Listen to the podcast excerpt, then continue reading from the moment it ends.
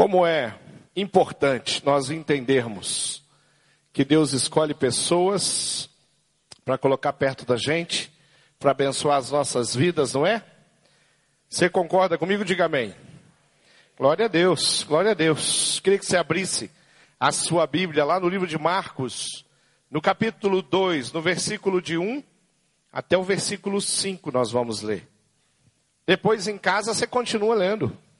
Capítulo 2, tem muita coisa boa aí. No capítulo 2, no livro de Marcos. Todos abriram? Amém? Todos encontraram?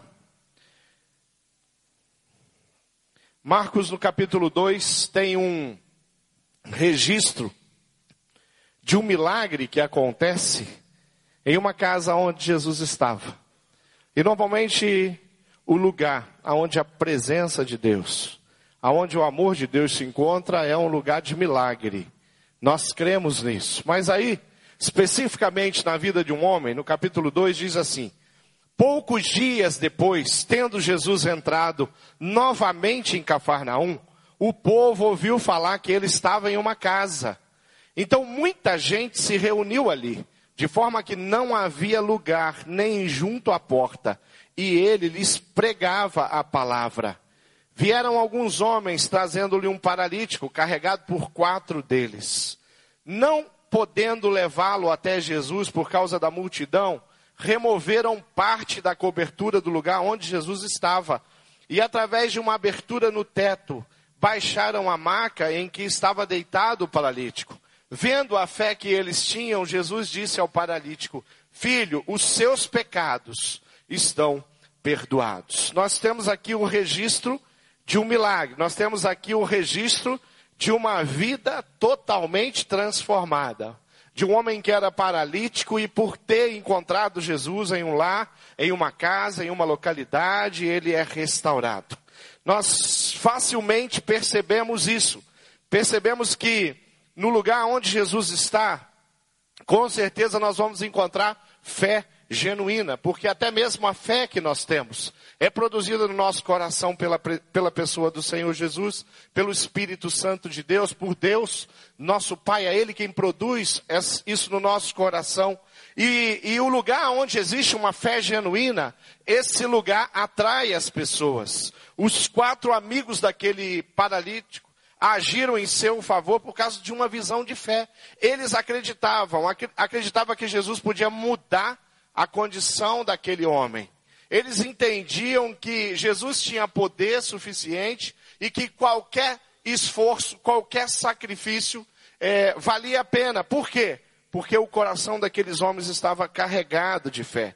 O que aqueles homens queriam ver era o seu amigo restaurado e curado. O lugar aonde Jesus está tem uma fé genuína e a fé genuína ela move ah, os corações. A cura, sempre acontece primeiro no coração.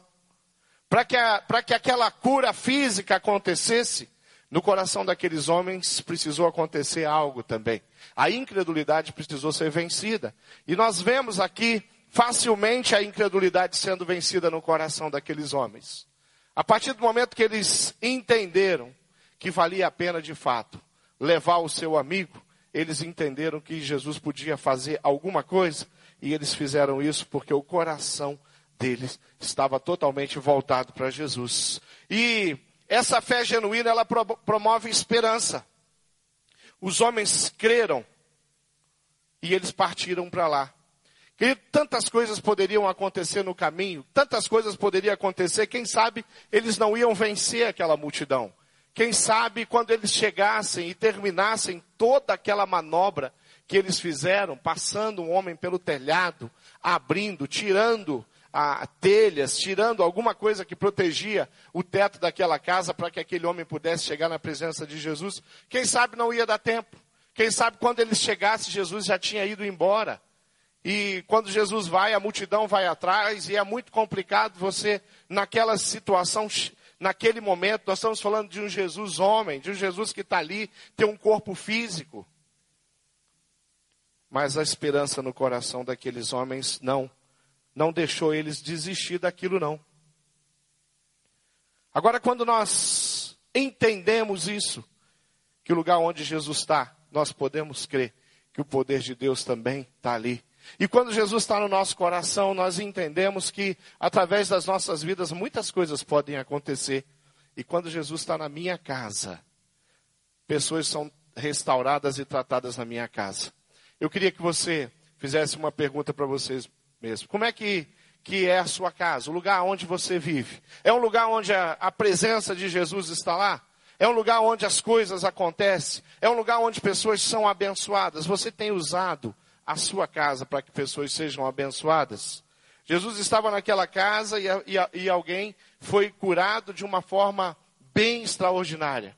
Mas quantas pessoas foram tratadas naquele dia junto a esse paralítico? Quantas pessoas entenderam a palavra de Deus ministrada pelo próprio Jesus Cristo? Quando nós entendemos que a nossa casa é um lugar aonde Jesus pode fazer muita coisa na vida de muitas pessoas, tudo fica mais fácil. Uma das coisas tremendas que nós temos na nossa igreja são os nossos pequenos grupos espalhados por toda a grande Curitiba. Uma das coisas que nós louvamos muito a Deus aqui na Igreja Batista do Bacaxeri é a quantidade de líderes que nós temos hoje, que estão liderando encontros em casas onde vidas estão sendo restauradas. Ontem à tarde eu fiz uma visita, que precioso. Saber que tem irmãos da nossa igreja que investem na vida de pessoas e que por causa desse investimento, a graça do Senhor Jesus, o poder de Deus, entra na vida de uma mulher e a vida dela é restaurada. E assim acontece todo dia, todos os dias da semana, acontece em tantos lugares, em tantas famílias. Aí eu fico imaginando como será o dia que nós tivemos toda a nossa membresia envolvida, abrindo com interesse de receber pessoas nas suas casas para ministrar a vida dessas pessoas para restaurar a vida dessas pessoas. Como é bom! Essa semana eu estou com uma dificuldade na coluna, tomando remédio, queridos. Mas isso não, não impediu de, na sexta-feira, um dos meus discípulos ir lá na minha casa ficar um tempo comigo lá. Liguei, olha, vai para lá. E ele foi. E lá nós nos encontramos. Que gostoso é poder conversar, é poder ouvir, é poder saber como está o coração, se está triste, se está alegre, se está vitorioso. Porque nada impede. Nós estamos vivendo um tempo de muita graça. Nós estamos vivendo um tempo onde o Senhor tem nos dado uma, oportunidades diárias. Eu tenho percebido que a cidade onde nós vivemos, as cidades onde nós vivemos, as pessoas estão totalmente abertas para receber uma oração, para receber uma palavra.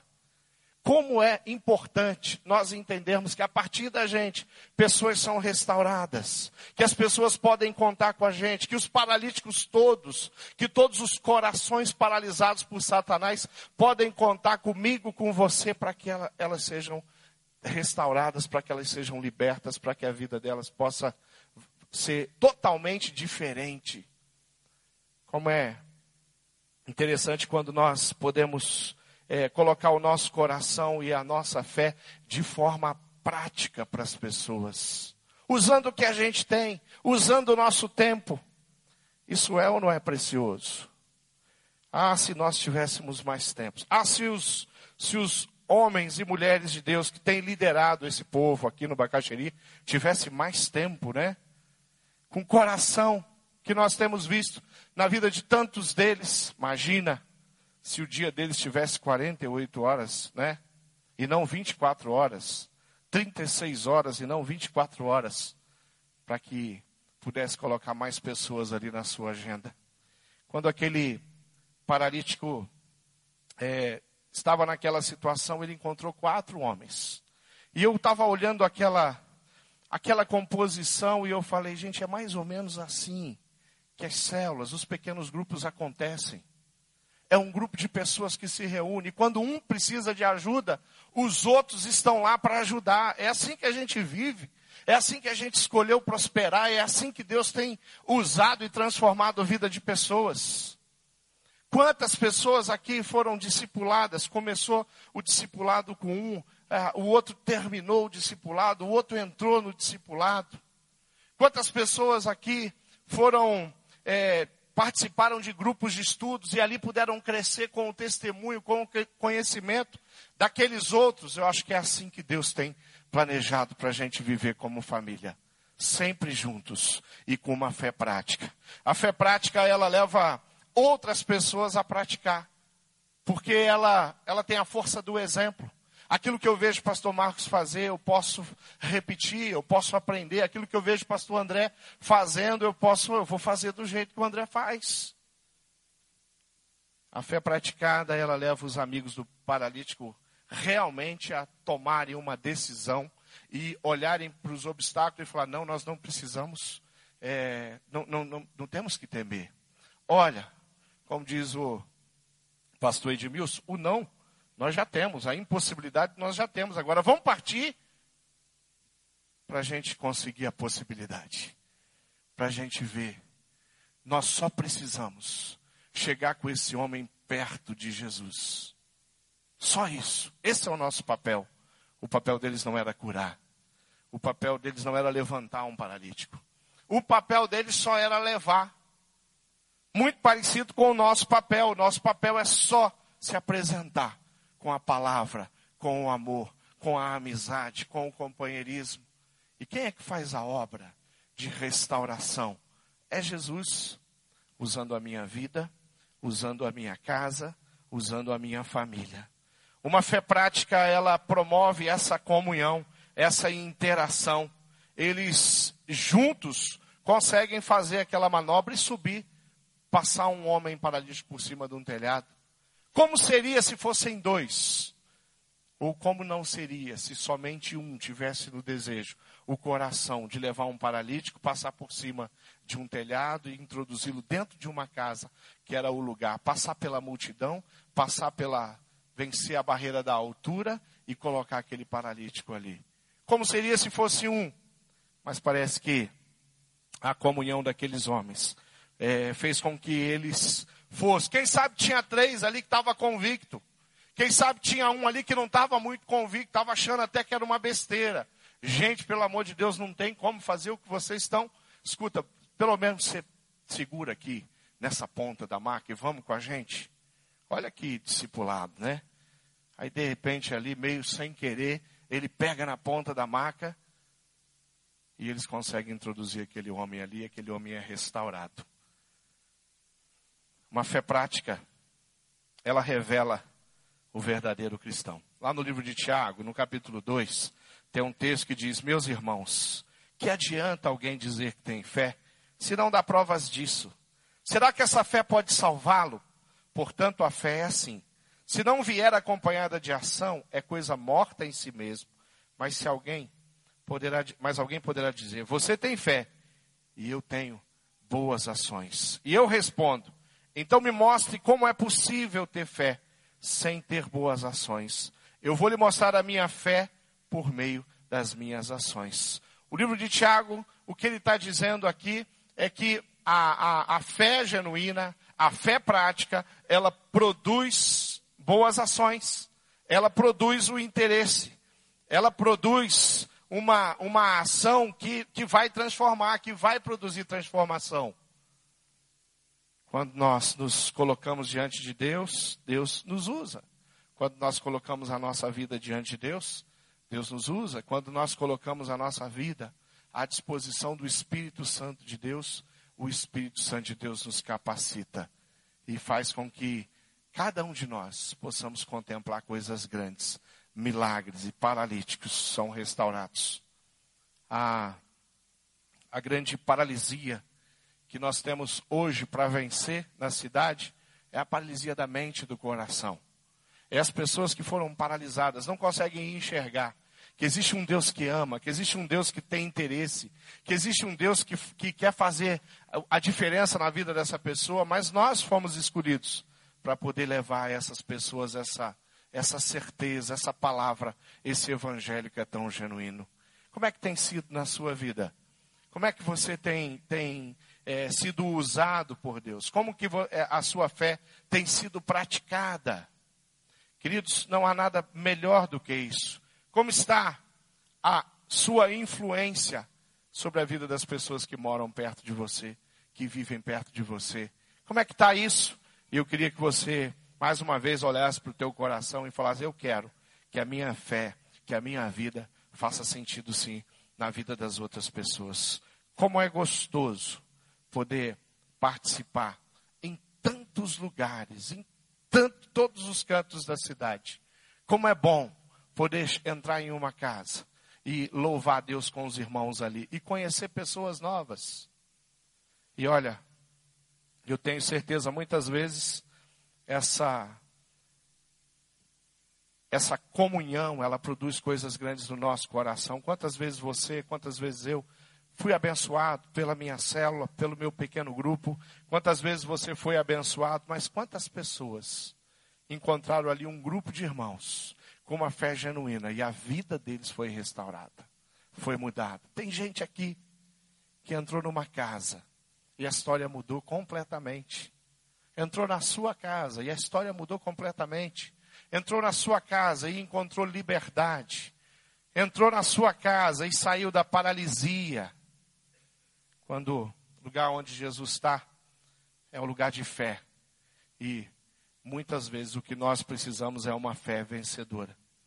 A fé que é vencedora, ela produz as conquistas. E diante daquela situação, tem quatro situações que poderia impedir aqueles homens de continuar caminhando com Jesus.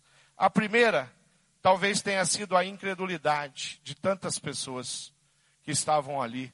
A primeira, talvez tenha sido a incredulidade que precisou ser vencida no coração deles. Quem sabe tinha várias pessoas perguntando: o que, que vocês estão fazendo? Vocês estão loucos?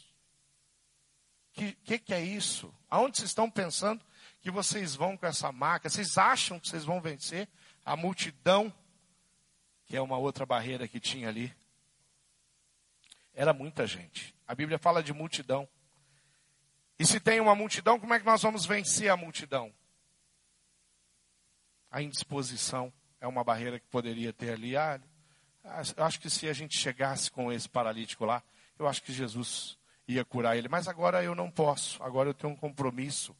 Agora eu preciso terminar um, um, um, um trabalho que eu tenho aqui. Agora eu preciso viajar. Agora eu preciso fazer isso. Agora eu preciso fazer aquilo. A indisposição poderia barrar com, com certeza. Mas a, a grande barreira mesmo era a altura e o telhado, que não fazia menor sentido. Mas o que aqueles homens apresentaram foi uma fé vencedora.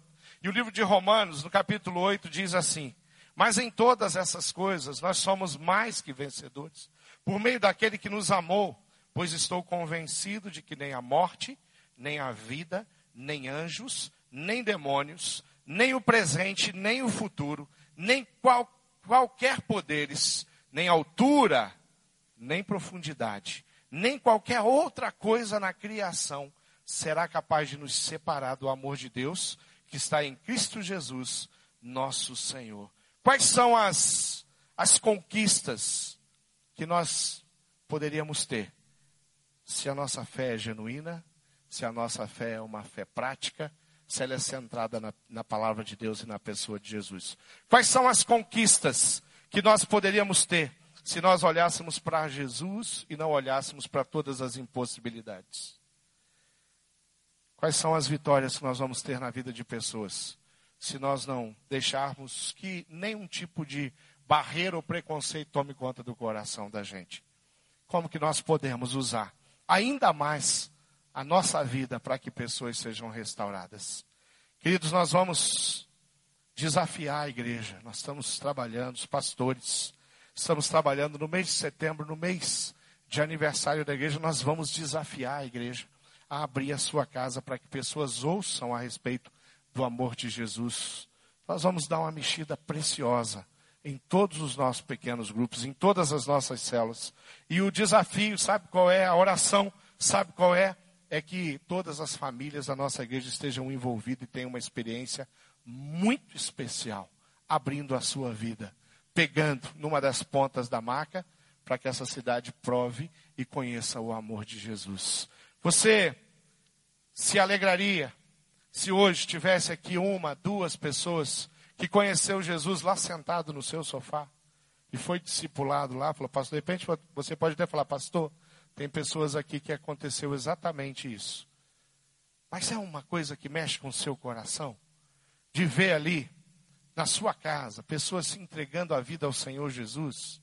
Isso mexe com o seu coração. Pessoas sendo orientadas a respeito, através da palavra de Deus. Pessoas sendo direcionadas a viver uma vida segundo o coração de Deus. Você consegue dar uma olhada para o lado e ver como é a, a situação das pessoas que, que você vive. Nós não podemos nos conformar com a maneira que esse mundo vive, não é verdade? Não é assim que a palavra de Deus diz? Nós não podemos aceitar o jeito que esse mundo vive. Na cidade de Curitiba, assim como todos os grandes centros, o que muitas vezes acontece é que cada vez mais nós não conhecemos as pessoas. Vai chegando a um ponto de não cumprimentarmos as pessoas. Vai chegando um ponto de morar num, num grande centro como nós moramos, que muitos, talvez se eu fizesse um, um, um exercício aqui, falar, vira para a pessoa do lado aí, diz o nome das pessoas que moram na casa à sua direita, na casa à sua esquerda, ou no apartamento da frente, assim, aquela porta de frente ali, no teu andar. Diga o nome dessas pessoas. Aí alguns abençoados vão falar: Não, pastor, eu sei o nome das pessoas que moram ali. Eu não sei o nome de todos. Eu sei o nome da mulher, não sei o do marido. Mas presta atenção. Presta atenção numa coisa. O que que acontece? O que que acontece quando nós nos conformamos com o jeito que a nossa sociedade vive? Nós fazemos assim também. Nós não nos preocupamos em saber o nome das pessoas. Se nós nos conformarmos com o jeito que a sociedade vive, nós não vamos pegar em marca nenhuma. Nós vamos ficar na nossa, porque nós não queremos nos comprometer. Se envolver com as pessoas é se comprometer. Se nós nos conformarmos com o jeito que a sociedade vive, que, que os centros urbanos, principalmente, isso acontece em todos os lugares, a indiferença não é uma, uma característica só dos grandes centros, mas muitas vezes o que pode acontecer é da gente realmente entrar nessa. Aí sabe qual é, sabe qual é o segundo passo? Às vezes nós vimos para a igreja, sentamos ali, naquela cadeira ali azul, né? e não cumprimentamos, porque nós viemos, nós estamos viciados. O irmão que vai cultuar ao meu lado. Sem querer, o jeito, a forma desse mundo que a gente vive começa a tomar conta do nosso coração e da nossa mente. E a gente não percebe. E a gente não diz bom dia para o cara do, do posto de gasolina. A gente só fala assim, enche o tanque. E a gente fica ali com cara de pastel do lado até o tanque encher. E a gente esquece que tem um homem ali que Jesus ama muito. Tem um ser humano ali. Tem uma pessoa que tem história, que tem família. Nós vamos ao, ao banco. Nós ficamos 20 minutos numa fila. Tem alguém aqui a 20 centímetros da gente. E a gente fica olhando para o teto. Né? Por quê? Porque o jeito que esse mundo vive está tomando conta do nosso coração. A igreja do Senhor Jesus pode aceitar isso? Ela pode viver dessa forma? Se nós somos representantes de Cristo, agentes da reconciliação, nós podemos aceitar isso? Nós somos aqueles que chegamos e vamos dar a ideia, escuta, isso que, que tal da gente pegar esse paralítico aqui em quatro?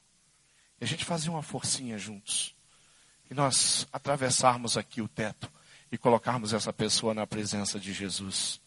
Olha, se a gente conseguir isso, essa pessoa vai ser restaurada, porque Jesus tem poder. Será que ouvir as lamúrias, as reclamações e concordar é o jeito do cristão? Não, nós não vivemos assim. Nós abrimos as nossas casas para que as pessoas sentem ali. E quando elas sentam ali na nossa célula, nós oramos com elas. E o empresário que está assustado com a Dilma, nós vamos orar pela vida dele. E a pessoa que não sabe, que está tendo corte muito grande lá na empresa. Várias pessoas estão sendo mandadas embora, ela está com medo. Nós vamos orar, nós vamos fortalecer, nós vamos consolar e nós vamos estar ali, é, colocando a vida dessa pessoa diante de Deus. E aquela pessoa que tem sido dominada pelo pecado, nós estamos ao lado dela. Vamos falar para ela, já que você está deitado, paralisado pelo vício, pela droga, nós vamos pegar na sua e vamos carregar você e você vai vencer. Porque nós somos a família de Deus e o povo de Deus. E nós nos juntamos para isso. Você crê nisso? Diga amém. Você acha que é assim que nós temos que viver? Então olha para o lado aí, pergunta a pessoa do lado se você não sabe o nome dela.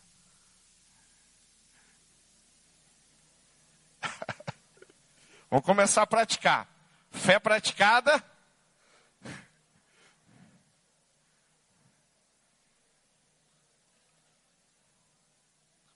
Perto de você. Muito perto de você. Tem alguém que precisa da sua consideração. Eu queria fazer um exercício agora. Nós temos alguns minutos ali ainda. E o que, que eu queria fazer? Eu queria que você virasse a sua cadeira.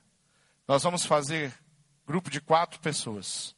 E você vai, junto com esse grupo, discutir como que a sua vida e a sua casa pode ser usada ou ainda mais usada para que o nome do Senhor Jesus seja glorificado no coração de pessoas. Você pode fazer isso? Quatro pessoas? Vire a sua cadeira. Pode bagunçar aí? E nós vamos discutir a respeito disso. O que que você pode fazer durante os próximos dias? Glória a Deus. Eu sei que a conversa tá boa.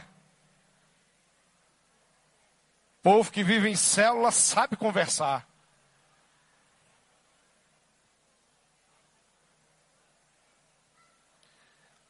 Eu queria que você ficasse em pé aí com o seu grupo. E um do grupo vai vai orar, vai abençoar a vida dos outros aí e colocar diante de Deus tudo que foi conversado. Nós vamos terminar orando. E enquanto essa pessoa escolhida ora aí pelo grupo, você também ora e vai colocando o coração de todos. Vamos orar, todos orando.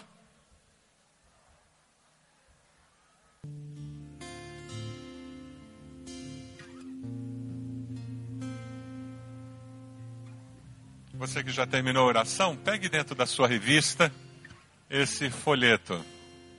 Dentro da sua revista, pegue esse folheto, por favor. Pode se assentar.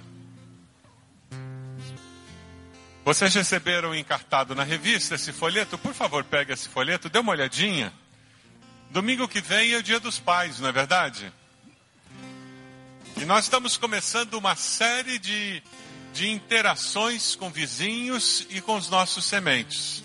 Pastor Márcio falou que no mês de setembro, no aniversário da igreja, nós vamos ter toda uma campanha especial que vai durar setembro e outubro. Os nossos cultos já estão sendo programados, regados com oração lá até outubro.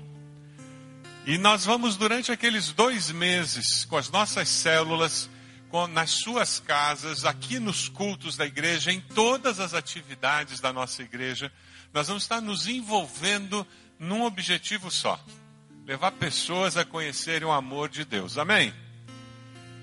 Esse é o primeiro contato que a gente está querendo que você faça dentro de, desses vários contatos que vão acontecer. Domingo que vem, Dia dos Pais. Essa semana você vai levar esse folhetinho, entregar para pessoas, os teus sementes lá no trabalho. Você vai levar, vai entregar para os seus sementes na escola, na faculdade, lá na sua vizinhança. Você recebeu um, né?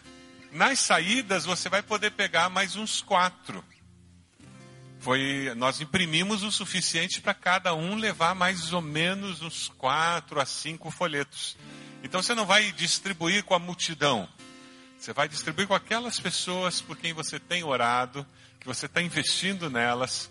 Então você pode levar esses folhetos e durante essa semana você vai entregar. Se você abrir o folheto, dê uma olhadinha. Ele tem uma parte aqui embaixo, nome e contato. coloque ali seu nome, seu telefone.